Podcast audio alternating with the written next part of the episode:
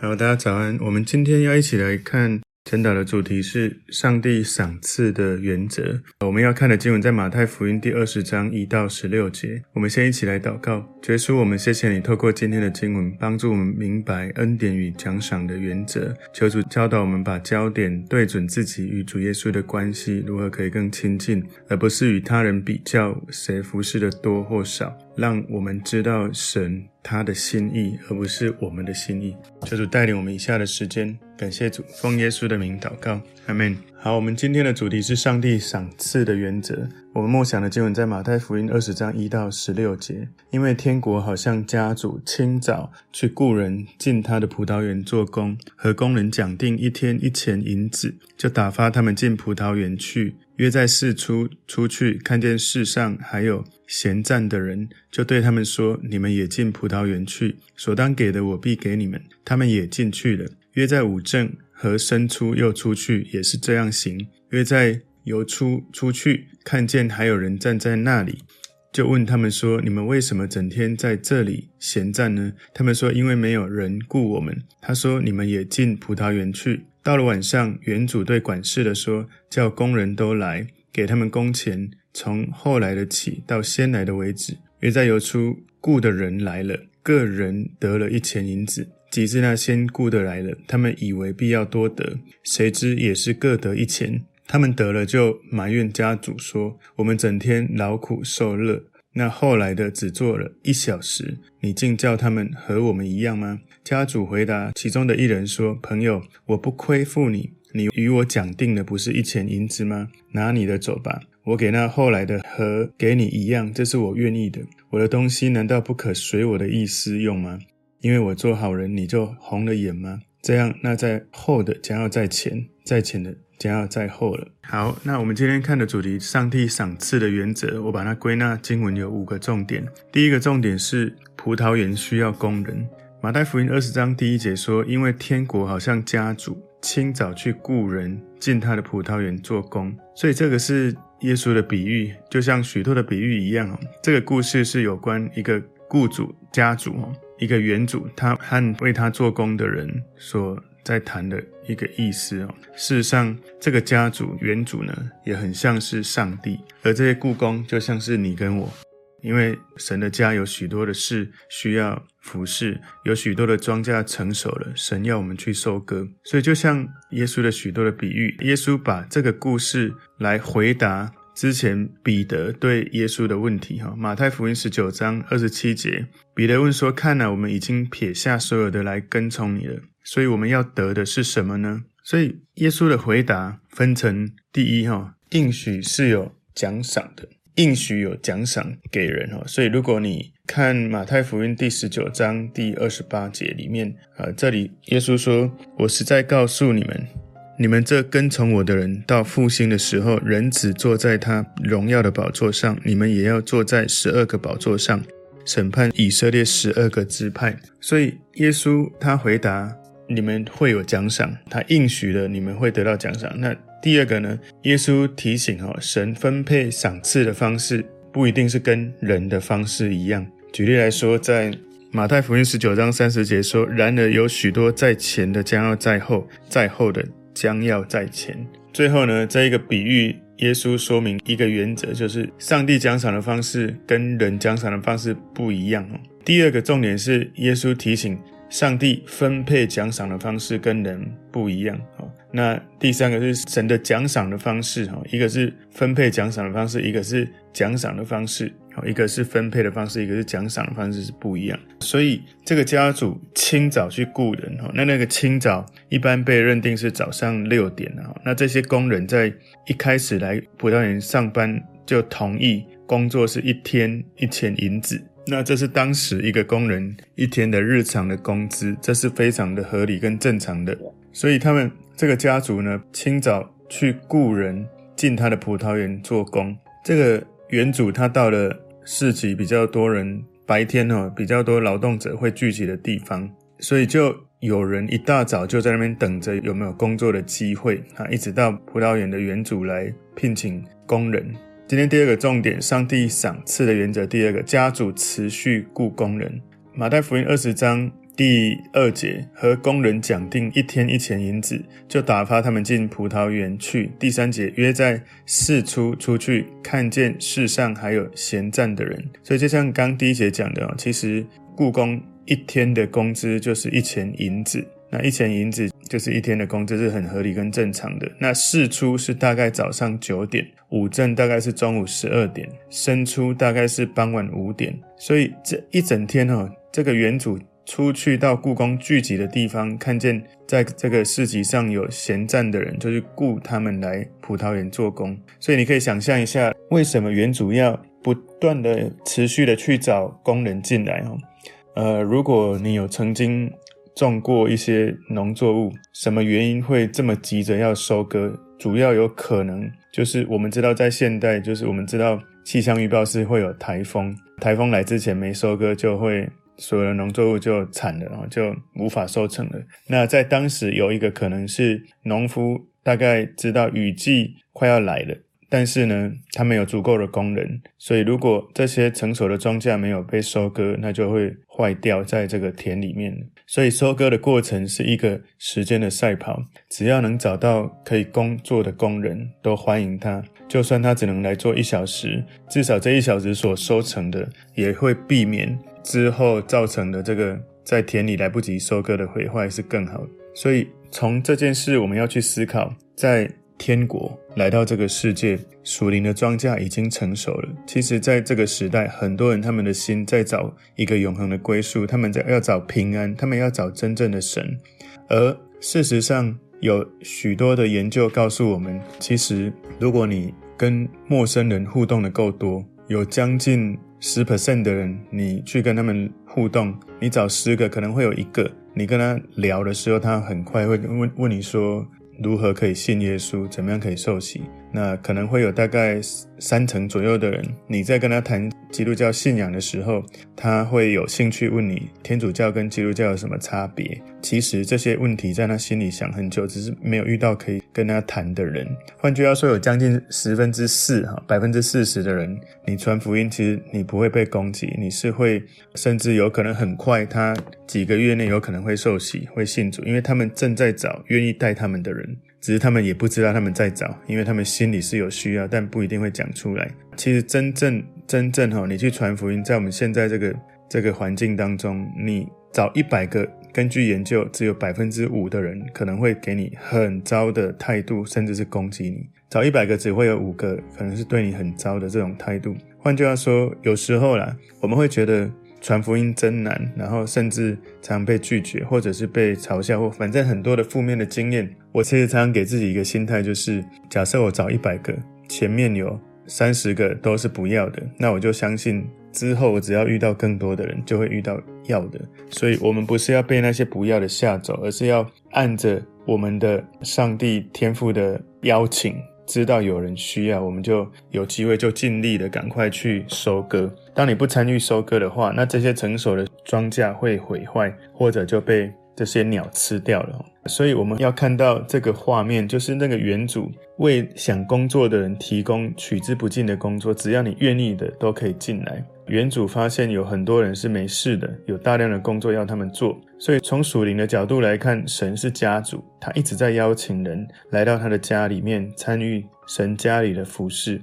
神欢迎每个人都来服侍他，但是为什么教会不一定每个人都愿意服侍呢？当然有几个原因，有可能以前服侍过，然后可能经验不是很好，所以不想服侍。那也有可能你在神的家里聚会，但是你自己个人的事情很多，所以没有时间来服侍。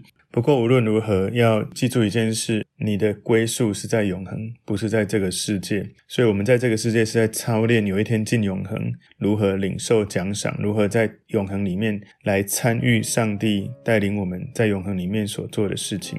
所以，马太福音二十章第四节就对他们说：“你们也进葡萄园去，所当给的，我必给你们。”他们也进去了。所以，这个园主答应给最早的工人一天。工钱是一银钱，那其他的工人并没有得到具体的工钱的承诺。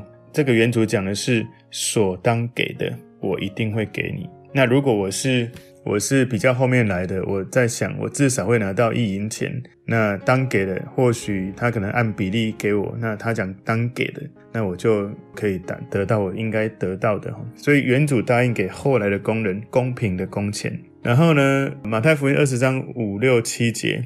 我刚刚有有分享过哈，午正跟申初，午正是中午十二点，申初是大概傍晚五点，也就是早上六点、早上早上九点、中午十二点、下午五点，一直出去看到有人没有事就雇他们进到葡萄园，所以这个是五六七节，马太福音二十章五五六七节。那我们今天看上帝赏赐的原则，第三个第三个重点，家主付工人工钱。家主就是这个原主了哈，原主付工人工钱，因为这个经文在这个地方，马太福音第二十章第八节说，到了晚上，原主对管事的说，叫工人都来，给他们工钱，从后来的起到先来的为止。所以这些人他们都被邀请来工作，然后在他们在一天工作结束的时候得到了工钱，所以他们进来的时间是不一样的，巳初。巳初是早上九点，午正是中午十二点，申初是傍晚五点哈，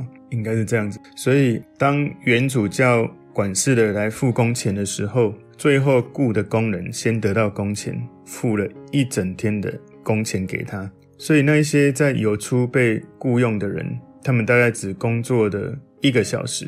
第一个时间是以清早，清早是早上六点，然后第二个时间是巳初早上九点，第三个时间午正中午十二点，第四个时间是酉初，酉初是傍晚五点。所以在这里，马太福音二十章九节到十节说，因为在游出雇的人来了，个人得了一钱银子，所以那个我刚刚说的哈，只工作一个小时的傍晚五点来的，他们。可能本来不一定预期会得到一天的工钱，可是他们竟能得到了一钱，也就是一天的工钱。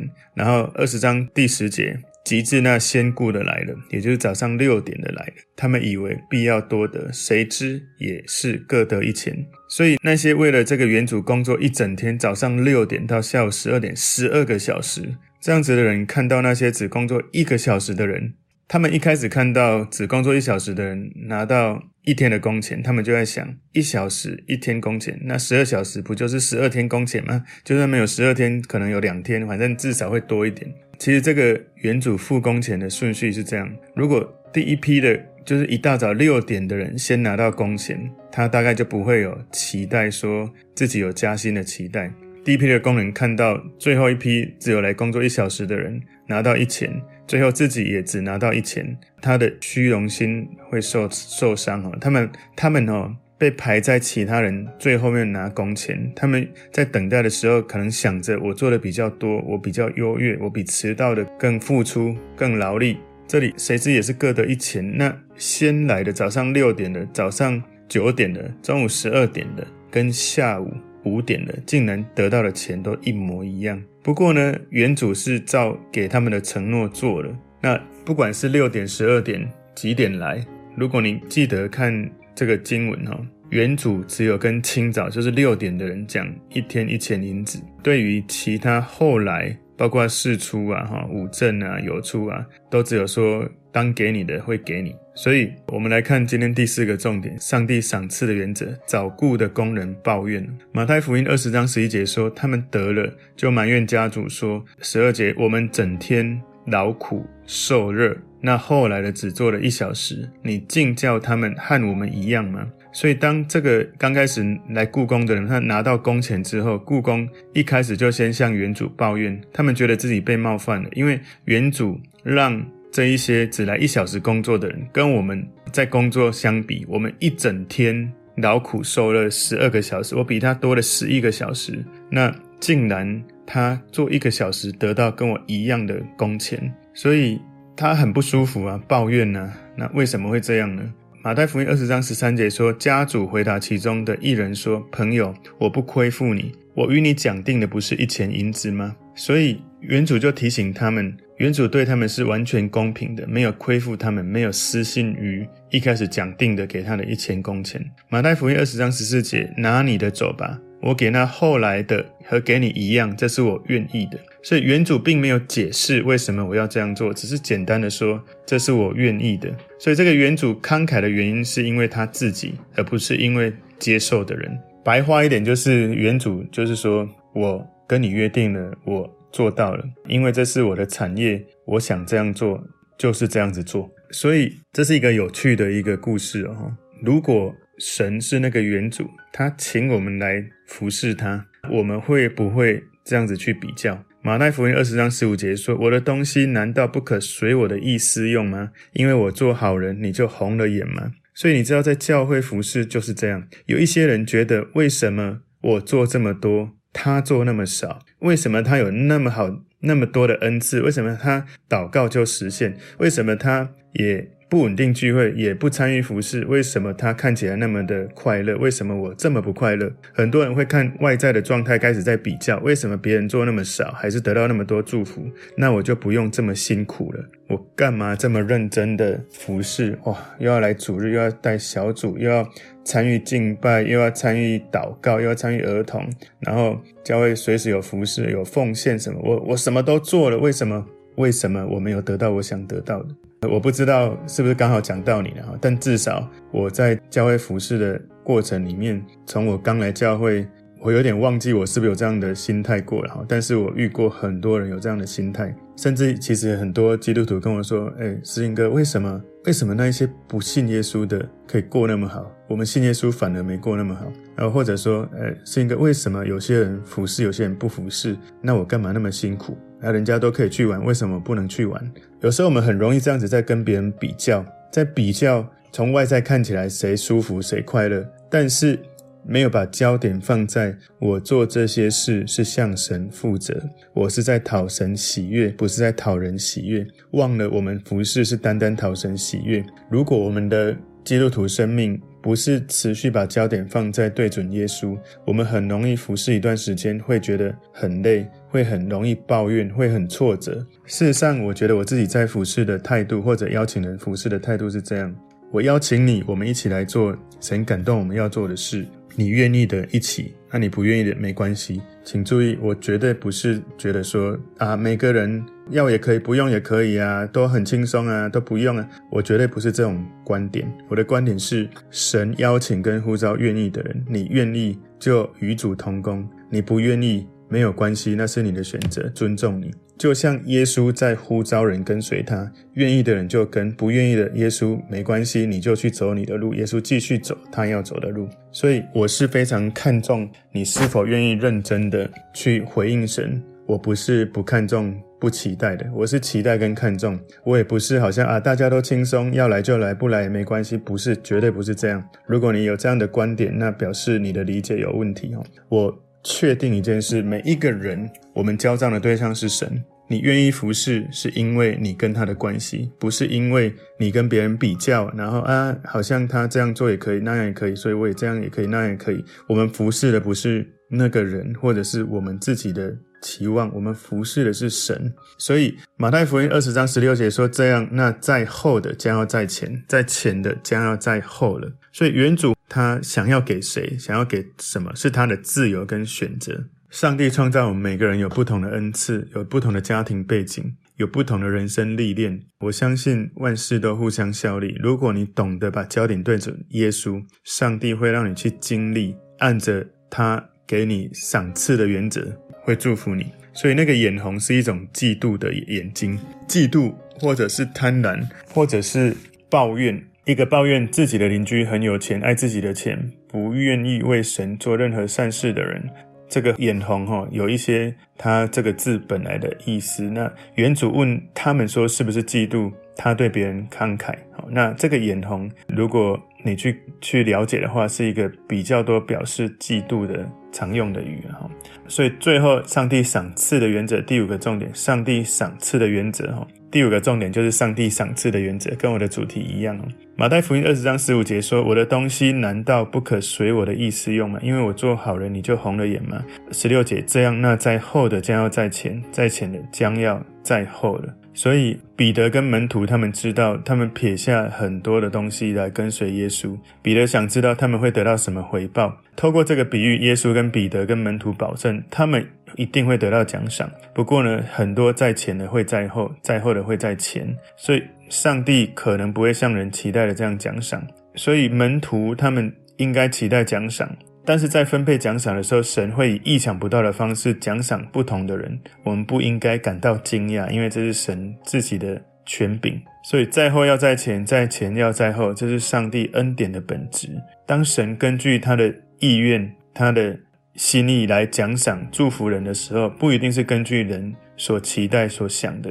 律法的体系很容易理解，就是你得到你应该得的。恩典的体系对我们来说是比较陌生的。上帝根据神是谁来对待我们，不是根据我们是谁来对待我们。我再讲一次哦，律法的体系就是你做工得工价，你做 A 得 A，做 B 得 B。恩典的体系是我们是比较陌生的，是不是因为你做什么，神给你什么？上帝根据他是谁来对待我们，不是根据我们是谁来对待我们。所以最重要的是神是谁，不是我是谁。所以原主并没有对待任何人不公平。尽管他可能对最后来一小时的人超慷慨，有可能上帝你会觉得他不公平，但是你要有一个信心，神不会对你不公平。但是有时候呢，神有他的旨意，可能你看到神怎么会把祝福给那一些看起来不应该、不值得去拥有这些祝福的人。不过，请再一次记得，别人怎么样是神的决定，不是不是我觉得应该怎么样。本来可能每个人得到的奖赏就可能都不一样。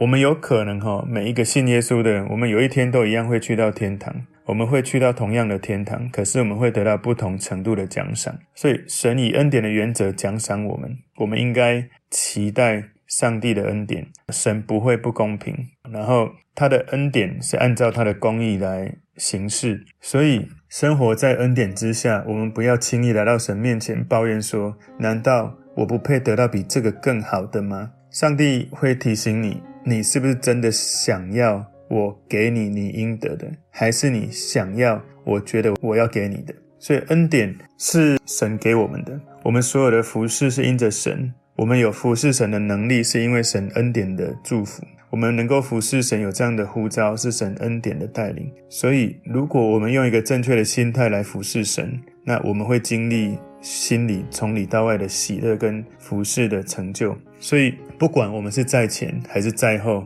其实并没有什么关系。我们不要去去想说，哎，我先来会不会有一天变后？啊，我后来，我有一天一定会超越你。不要不要把焦点放在比较谁先谁后，不要把焦点比在谁多谁少。我们每一个人都应该要去庆贺每一个人所经历神的荣耀。当我们信了主，成为基督的肢体，我们在神的恩典当中不断的成长，圣灵进到我们的里面，我们要去体会神的荣耀在我们的生命中。如果我们看到弟兄姐妹从神得到极大的荣耀，我们就因着神的荣耀而感到开心。如果神赐福给你的弟兄或姐妹，给你身边的人，让他比你拥有的多十倍，不管是恩赐、能力或是产业，你就知道上帝赐福给他，上帝赐福给你。上帝的荣耀在每一个人身上有他不同的彰显，请记住一件事：最重要的、最重要、最重要的，还是回到你单单因着你本来不配，但你得到的，向着神给你的恩典，